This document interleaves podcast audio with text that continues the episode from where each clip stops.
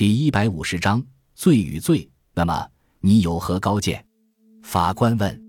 艾萨德先生说：“我们来个君子协定，不论我们谁被盯上，都要独自负担这件事，绝不能向朋友求助，更不能让朋友涉嫌其中。他必须站得牢牢的，咬定只有他一个人和玛丽有关。无论我们中哪一个被盯上，他都要问心无愧地说他保护了朋友。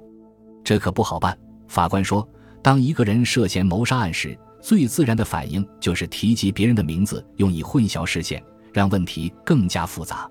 我知道，这也就是我邀请你们到这来的原因。艾萨德先生说：“我们必须事先协定，没有被盯上的那两个人，在未来必须扶持那个倒霉者的家人，无论任何情况、任何麻烦，都要像他还在时一样。”这时，我开口了：“艾萨德先生。”他转过头来看着我说：“威廉，什么事？”在你们谈话时，我一直在思考。现在我有个主意。吉尼先生近乎刻薄地挖苦我道：“威廉，我们有比你的主意更重要的事情要考虑。”艾萨德先生举手制止他继续说下去，仍对我说：“我认为我们听你的主意不会有什么损失。”威廉，你说：“谢谢你，先生。”我要说的是，艾萨德先生，你一直待我不薄。给我机会，让我过上了以前做梦都想不到的生活。我以前只是北卡罗来纳州康福县一个穷山沟里的孩子。吉尼先生不耐烦地说：“现在不是谈感情那种蠢话的时候。”是的，先生，我说。总之，刚才我要说的已经都说了。我只是希望艾萨德先生知道我为什么愿意替你们承担谋害玛丽的罪名。他们的眼睛齐刷刷地盯着我，注意力全在我身上。这时，就算一只老鼠穿过阁楼顶都能听到声音。不过，当然，艾萨德先生的阁楼里没有老鼠。艾萨德先生终于开口说道：“威廉，我很感动。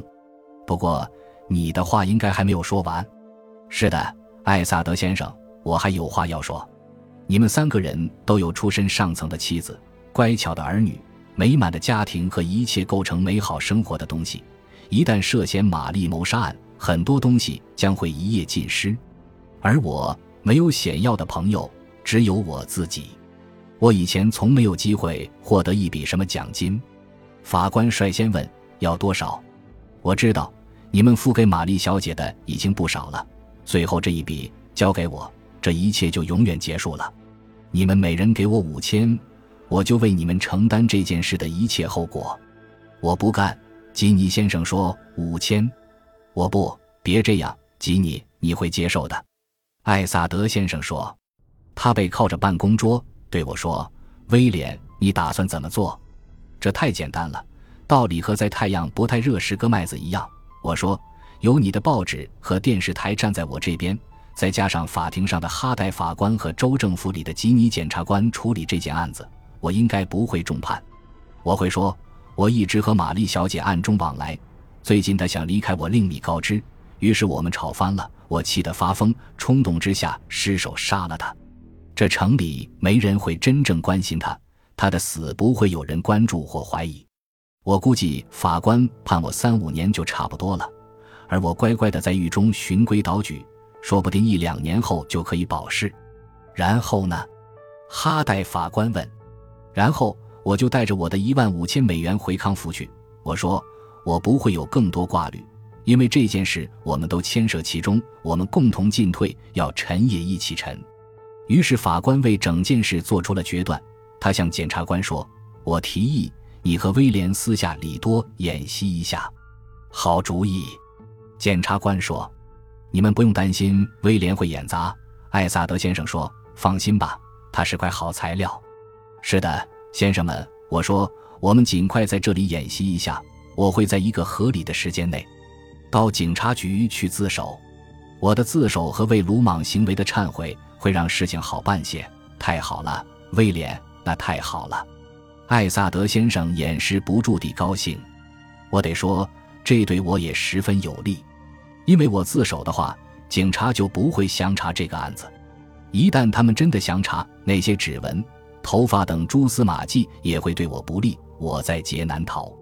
没有这三个人的帮助，我肯定被判重刑。而这样解决，在不久的将来，我就可以带着他们三人吐出的一万五千美元回到故乡。